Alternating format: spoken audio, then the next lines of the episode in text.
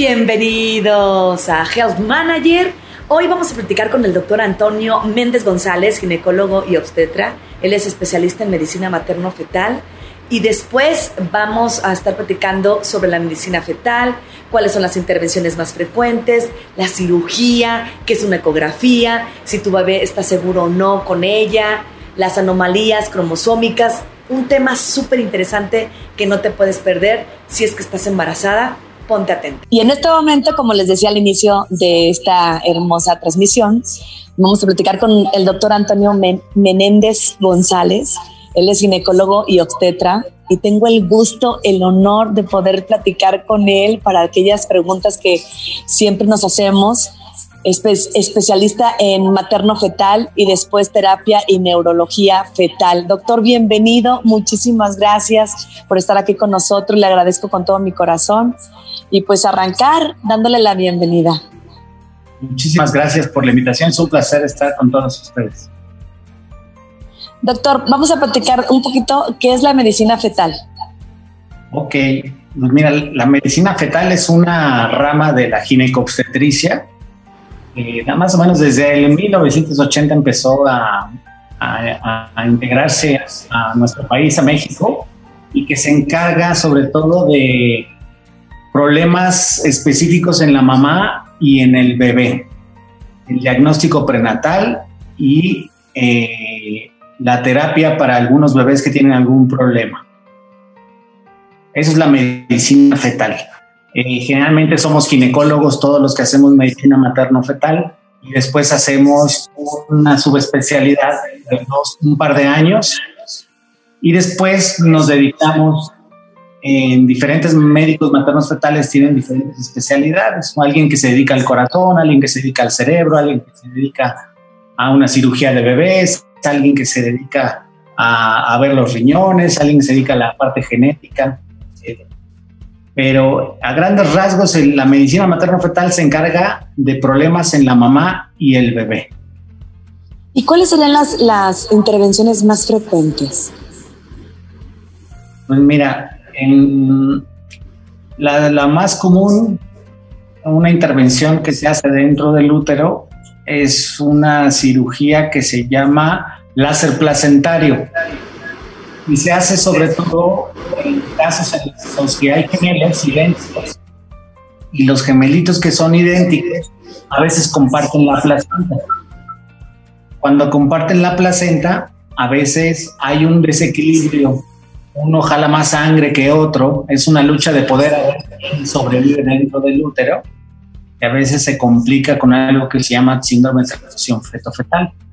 Y tal vez sea la intervención de todas las que se hacen eh, en la medicina fetal. ¿Y cuáles serían los factores para determinar que, que se opere? Ok, mira, generalmente el primer requisito es que son gemelos, ¿no? La mamá está embarazada de gemelos. El segundo es que son idénticos, que quiere decir que comparten la placenta. Y el tercer factor importante es que em, uno se va haciendo más, más grande y otro se va haciendo más pequeñito. Eh, uno orina mucho y uno orina, orina poco. Y esos son como lo que podemos ver por ultrasonido, generalmente a partir de la semana 16, que se puede hacer un diagnóstico de este tipo y poder hacer una, terapia, eh, la cual consiste en separar las placentas mediante un equipo con láser. Eh, pero esos serían los requisitos básicamente, que serían gemelos idénticos que se complican. Más o menos de todos los gemelitos idénticos, haz cuenta, de 10 embarazos con gemelos idénticos se complican dos. Entonces, eh, en nuestro país pues hay muchos embarazos gemelares idénticos. Y sobre todo por las técnicas ahora que se utilizan de reproducción asistida.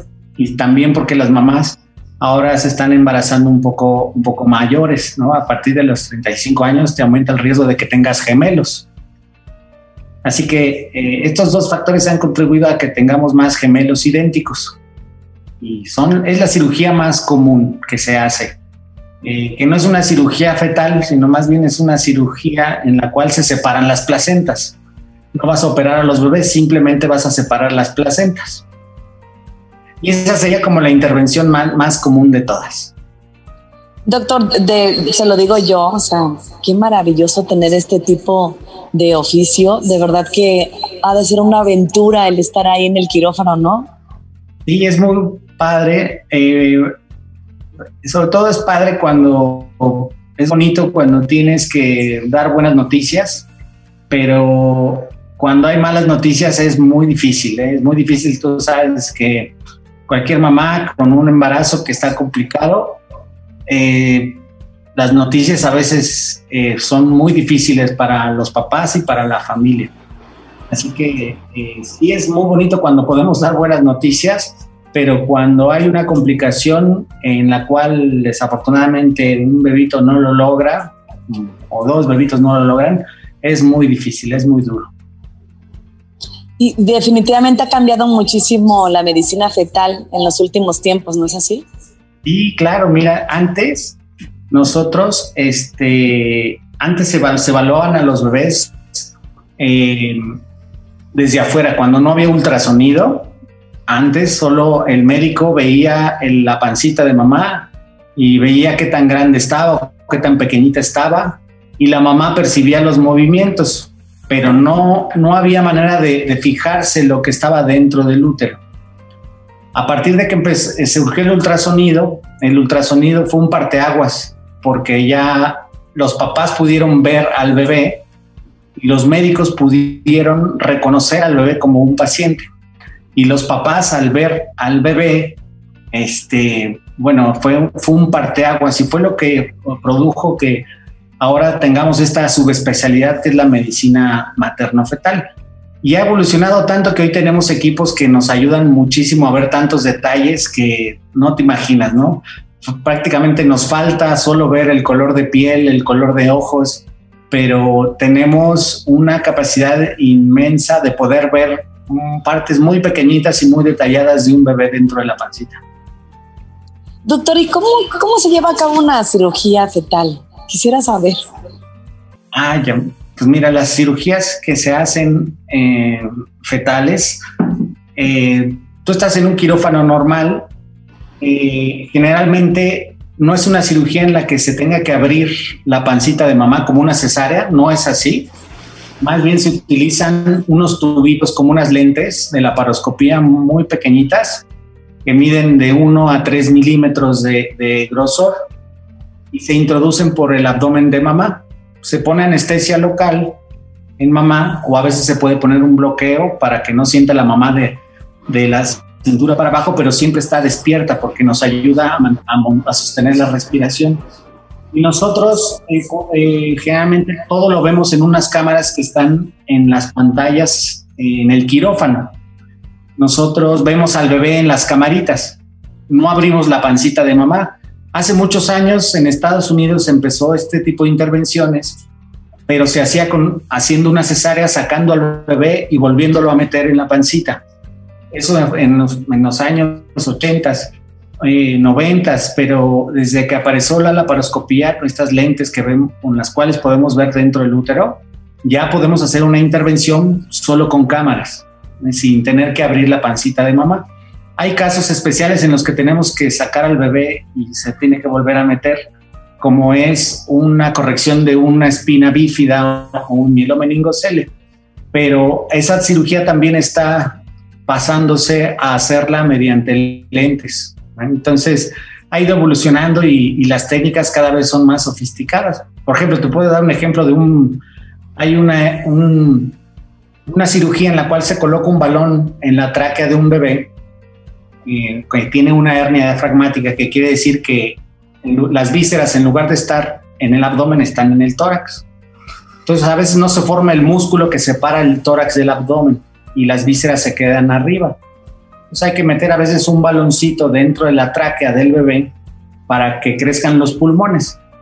Y eso esa, hace algunos años se ponía un balón, una cirugía para poner el balón, una cirugía para quitar el balón, pero en Bélgica ya están haciendo una nueva técnica en la cual dejas un balón dentro y con prácticamente con un sistema como de tu teléfono desde afuera tú puedes romper un baloncito. Entonces ha ido evolucionando también la cirugía eh, y obviamente también va a entrar algo que se llama cirugía robótica en algún momento para la, para la medicina fetal, que eh, seguramente en algunos años ya lo tendremos disponible en, nuestro país y en, algunas partes del mundo. Doctor Antonio, entonces por eso la importancia de una ecografía, ¿no? Exactamente, fíjate, sin, eh, para nosotros podernos dar cuenta que algo viene mal, eh, se tienen que hacer ultrasonidos en el embarazo. Eh, y siempre, ¿qué es lo que piensa uno cuando está, tiene un embarazo? ¿A qué persona acudes principalmente para ir a un... Cuando estás embarazada, piensas en el ginecólogo, ¿no? De primera intención. Y ¿sabes qué? Necesito ir con el ginecólogo. Y uno piensa que el ginecólogo va a tener todas las respuestas a, a un problema de salud en mamá o en bebé. Pero no es así. La verdad es que por eso, eh, a pesar de que tu primera intención es ir con el ginecólogo, lo ideal es que la mamá las ecografías se las haga con un especialista en medicina materno-fetal. ¿Por qué? Porque eso, el ginecólogo va a ayudar a que la mamá esté perfecta y que esté sana, pero el médico materno-fetal va a ayudar a que el bebé eh, venga bien. Y esos ultrasonidos nos van a ayudar a detectar. Si no hacemos una detección, eh, obviamente no vamos a poder hacer este tipo de intervenciones a tiempo. ¿Eh? O los bebés nacen con una malformación que tal vez sí se pudo curar, que tal vez sí se pudo corregir. Entonces, las ecografías son muy importantes y toda mamá debe de saber que se debe hacer tres ultrasonidos importantes en el embarazo. Uno en el primer trimestre, entre la semana 11-14, uno en el segundo trimestre entre la semana 20-24 y uno en el tercer trimestre, a partir de la semana 30-32. Si una mamá tiene estos tres ultrasonidos, puede garantizar que su bebé viene bien en la mayoría de los casos, aunque hay cosas que no podemos ver por ultrasonido. ¿La cirugía fetal es, es segura para el bebé y para la mamá o es como todo? Es segura para la mamá porque es anestesia local, a la mamá no le pasa absolutamente nada. Tendría, eh, para el bebé pues es riesgosa, porque siempre que tú te metes en un ambiente donde el bebé está estéril, donde el bebé viene en una bolsita llena de agua, y si tú pinchas como con una aguja eh, ese ambiente o ese globito, hay mucho riesgo, a veces hay un 30% de riesgo que se rompa la bolsa, que se rompa la fuente y se venga un parto antes de tiempo. O sea, para la mamá no es riesgosa, para el bebé sí tiene riesgos, por eso las intervenciones que se hacen de los bebitos en la pancita tienen que ser muy bien seleccionadas. Tienen que, eh, tienes que tener una indicación muy clara de cuál es la, eh, para poder entrar a quirófano. Eh, la única condición que nos ayuda a, a, entrar es que se ponga en riesgo la vida del bebé. Si se pone en riesgo la vida del bebé, hay que hacer una intervención. Si no se pone en riesgo la vida de un bebé, por ejemplo, te voy a poner algo que siempre nos preguntan, que es, oiga, doctor, si tiene el labio hendido, el paladar eh, hendido, ¿se puede corregir dentro de la pancita? Digo, mm, mm, se ha intentado en algún momento, pero el que tú te metas a corregir el labio cuando lo puedes hacer afuera, afuera les va muy bien, no es necesario que lo hagas prenatal. Entonces, eh, una de las condiciones para una cirugía de estas es que se ponga en riesgo la vida del bebé. Y a veces es lo más difícil, ¿eh? Eh, la evaluación eh, de una enfermedad que sea candidata a un tratamiento o no. Hay muy pocos lugares en, el país que están ofreciendo este tipo de terapias y lo que es importante es saber seleccionar bien el caso, saber cuál es el, el que sí amerita y cuál es el que no amerita. Para no poner en riesgo la vida de los bebitos. Hace ratito nos mencionaba de estos tres ultrasonidos que se tienen que estar realizando. ¿Y, en cuál de ellos ya saben ustedes si el bebé viene con anomalías? Desde el primer trimestre, desde el, generalmente la semana 12, en esa semana ya podemos darnos mucha cuenta de muchas malformaciones. Por ejemplo, te voy a poner un ejemplo. En el primer trimestre podemos saber si una mamá se le puede subir la presión en el embarazo, que es la preeclampsia. podemos saber si un bebé puede venir de bajo peso, y podemos saber si un bebé se va, va a ser prematuro, y podemos saber si un bebé puede tener síndromes. Entre ellos, el más conocido es el síndrome de Down. Desde el primer trimestre, desde la semana 12, ya podemos saber. Aparte de que en la mayoría de las ocasiones, en el 90% de los casos, podríamos saber si, eh, si bien es un niño o es una niña, aunque a veces no al 100%. Y eso es en el primer trimestre. Pero podemos predecir y prevenir muchas enfermedades. Por ejemplo, ¿de qué me sirve saber que a una mamá le va a dar, se le va a subir la presión o que a un bebé va a dejar de crecer o que un bebé se pueda adelantar. No es nada más para espantar a la mamá, sino es para corregirlo en ese momento, decirle, sabes que si te tomas este medicamento a partir de ahora, vas a prevenir que se adelante, vas a prevenir que se te suba la presión o vas a prevenir que deje de crecer. Y por ejemplo, en la cuestión del síndrome no puedes prevenir, ¿no? No puedes prevenir una mamá eh, si un bebito viene con un síndrome de Down, por ejemplo, ya no puedes hacer nada al respecto. No hay un tratamiento para eso. Pero sí, como papá, te vas preparando para saber qué esperar.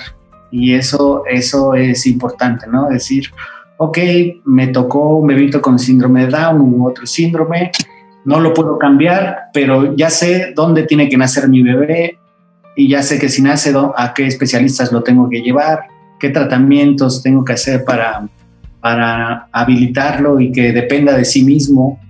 Entonces uno se va preparando, ¿no? Eh, psicológicamente, emocionalmente.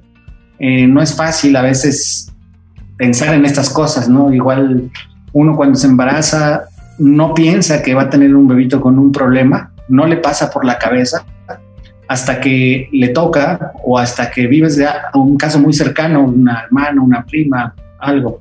Entonces ahí te haces consciente de decir, bueno, es que no todo es perfecto, no todo es color de rosa, hay problemas que se pueden presentar. Y más o menos, si tú me preguntas, ¿cuántos problemas podemos ver? Eh, de cada 10 embarazadas, al menos una de ellas puede tener algún problemita. Muchos se pueden corregir, otros se pueden corregir con cirugía, y, pero otros no se pueden corregir, pero al menos tenemos la información. Qué maravilloso suena todo. Por dentro ya hacer una cirugía es espectacular. Doctor, ¿y suena muy costoso esto? ¿Está al alcance de todos o no? Fíjate que hay en el, eh, en el país, en Querétaro, hay una fundación que se encarga de, de hacer este tipo de intervenciones con un menor costo. Anteriormente se hacían en el Hospital de Especialidades del Niño y la Mujer. Tengo entendido que ahora no. Eh, más bien es a través de una fundación. Eh, y hay unos hospitales, por ejemplo, en Monterrey.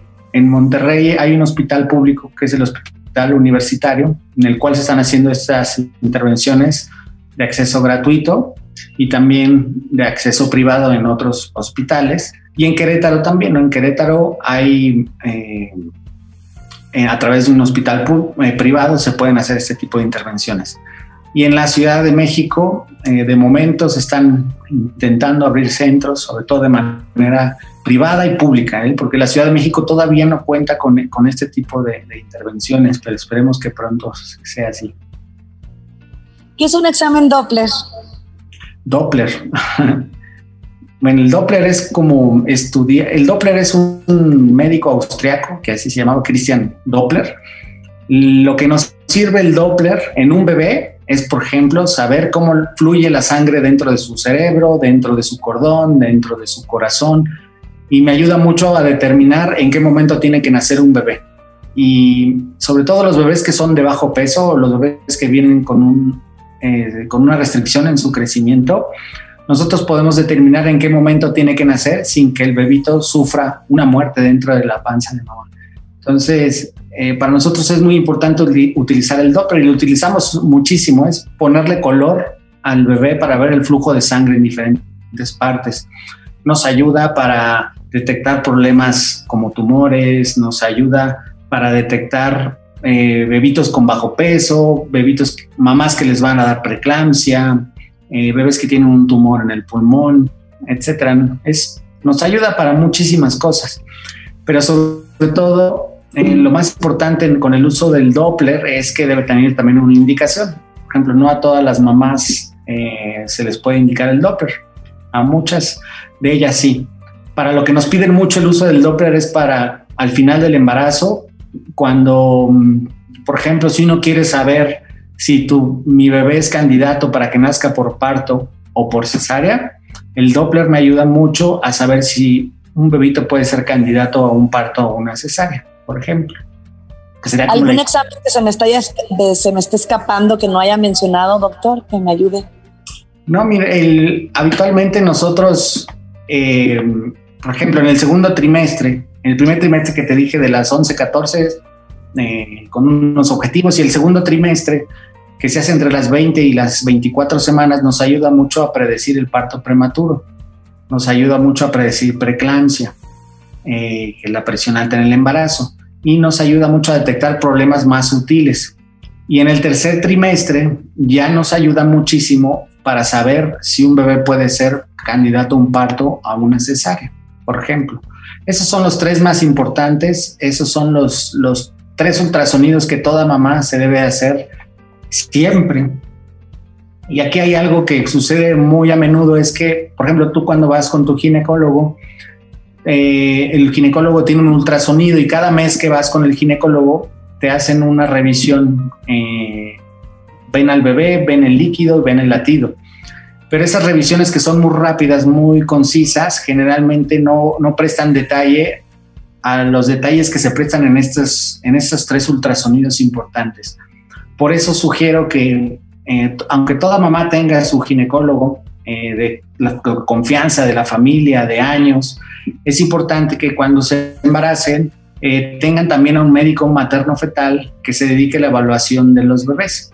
Y haciendo este complemento ginecólogo materno fetal, uno que ve a la mamá, uno que ve al bebé, es maravilloso porque se pueden mejorar muchas condiciones, muchos problemas. Eh, podemos evitar muchos problemas tanto en bebé como en mamá.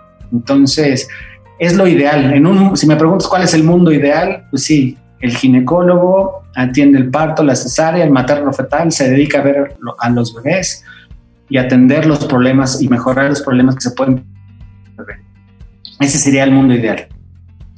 Hablaba de preeclampsia. ¿Esto puede pasar en cualquier edad de la madre? En cualquier edad de la mamá, en cualquier embarazo. El que generalmente toda mamá te dice, doctor, es que yo tengo la presión baja. Y eso es normal. A todas las embarazadas se les baja la presión. Lo que no es normal es que se te suba la presión en el embarazo. Eso sí no es normal. Y si aparte eh, de que te suba la presión, te hinchas mucho, eh, te hinchas mucho y empiezas a tener un dolor como en el pecho o dolor como de gastritis, esos son datos, dolor de cabeza, esos son datos que te hacen pensar en una preeclampsia más o menos uno de cada diez mamás se le puede subir la presión o darle preeclampsia. Es muchísimo. Fíjate que ha pasado algo bien curioso. Nuestra primera causa de muerte en, nuestro país, en México, es la hemorragia, el sangrado. ¿no? la segunda causa de muerte es la preeclampsia. Y ahora llegó eh, el coronavirus. El coronavirus ahora ocupó un lugar importante en esta mortalidad. ¿no? hay que cuidarse mucho porque sí afecta a las embarazadas. Pensábamos que no, pensábamos que la mamá estaba protegida de alguna manera, pero no, el coronavirus sí, sí afecta también a las mamás embarazadas. Están dentro de las personas vulnerables y también el, bebé. Sí, el bebé eh, aparentemente no dentro del útero, eh, pero sí una vez que nace y una vez, si nace en un hospital en un hospital generalmente que tiene algún paciente con COVID o es un, paciente, eh, es un hospital que atiende pacientes con COVID, en el inter de que sale y se va a la cuna y eso, se puede enfermar, se puede infectar. Entonces, eh, y son vulnerables los bebés también porque nacen sin una inmunidad, ¿no? Nacen con la inmunidad de la mamá, pero, pero no, no están protegidos al 100%. Así que eh, lo que pensábamos en respecto a las embarazadas de que no les podía pasar algo, pues sí, sí les pasa y ahora eso ocupa una causa de mortalidad también importante, eh, así como la preeclampsia, ¿no? La preeclampsia que muchos cuando van a consulta les digo y la preeclampsia y muchos papás o mamás dicen, no, pues, eso de la preeclampsia nunca lo había oído, pero es presión alta en el embarazo y generalmente se presenta del segundo trimestre en adelante. antes no se puede presentar. Antes del ¿Puede pasar que la preeclampsia también se presente desmiento? muy buena pregunta. Fíjate que sí, eh, más o menos eh, un 10% de las mamás que tuvieron preeclampsia eh, o no han tenido preeclampsia, nace el bebé, un 10% de mamás puede hacer una preeclampsia postparto. Y, eso puede pasar, sí puede pasar. Y la única manera de darnos cuenta es la presión arterial y las proteínas que tira el riñón en la orina. Es muy fácil darse cuenta y muy fácil diagnosticarla y siempre hay que sospecharla también después del parto. Ya si 12 semanas después del parto, eh, ya, no, ya no es preeclampsia. Realmente, si una mamá se le sube la presión y la, le permanece por mucho tiempo la presión arriba, 12 semanas después del parto es que tiene la presión alta la mamá, no es que sea una preeclampsia. Antes de irnos, me gustaría hacerle una última pregunta y es si una mujer que tiene coronavirus puede lactar. Mm, buena pregunta. Lo ideal es que no. Lo ideal es que no. ¿Por qué? Porque aparentemente puede haber, puede haber eh, también virus en sangre de mamá, virus en cualquier secreción de mamá. Entonces, lo ideal es que no. Lo ideal. Eh, es una pregunta que todavía no tiene una respuesta tan fácil. ¿Por qué? Porque no hay todavía investigaciones que se enfoquen directamente a esta pregunta. Porque sí es verdad que en, nuestro país ya tenemos muchos casos de mamás enfermas, pero de bebitos enfermos recién nacidos todavía no, no muchos. Pero sí, lo ideal es que no, porque el virus está en secreciones. Doctor, muchísimas gracias por acompañarnos, por, por resolvernos tantas dudas, a tantas preguntas que al final del día, bueno, pues se están disipando poco a poco. Espero que no sea la primera vez que nos haga el honor de poder platicar con nosotros. No, les agradezco mucho la invitación eh, y ya saben que estoy para servirles. Muchísimas gracias. Gracias de todo corazón y nos escuchamos y nos vemos próximamente, doctor. Ya lo comprometí. Cuídense mucho. Igualmente, doctor. Muchas gracias.